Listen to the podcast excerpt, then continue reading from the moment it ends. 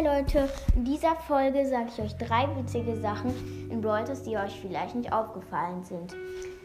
Ähm, die erste Sache ist, dass mit Dynastieagent Code, also wenn ihr mit Dynastieagent Code gegen eine Wand schießt, dann kommen Ying und Yang Zeichen aus China, kennt ihr die vielleicht?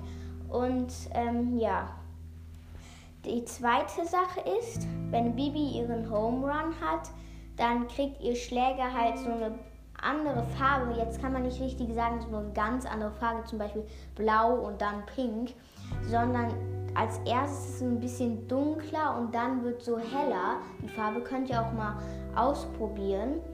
Und ähm, ja, die dritte Sache ist halt, dass Heldin Bibi an ihrem Schläger, also an ihrem Schwert, ein Gameboy hängen hat.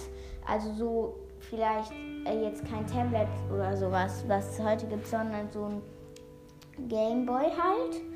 Und das hat die dann an ihrem Schläger hängen. Ja, das wollte ich euch mal erzählen. Und ich hoffe, die Folge hat euch gefallen. Ciao.